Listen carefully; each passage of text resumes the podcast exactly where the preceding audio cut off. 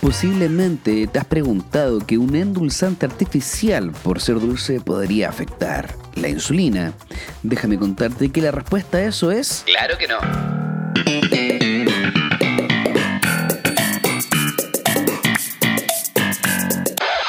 Aunque no lo creas, algunas investigaciones han demostrado que la proteína puede causar un aumento de la insulina, pero el aspartamo no lo va a hacer. Y si queremos buscarle la quinta pata al gato. Estudios en diabéticos no tenían pic de insulina después de ingerir un endulzante no calórico. Pero existe un solo estudio que sugirió que los edulcorantes no calóricos podrían aumentar la insulina y solamente se vio en células pancreáticas de rata in vitro cuando se combinaba con glucosa y se realizó en vía transfusión y novio oral. Claramente es experimento. Y resultado no se puede llevar a humanos.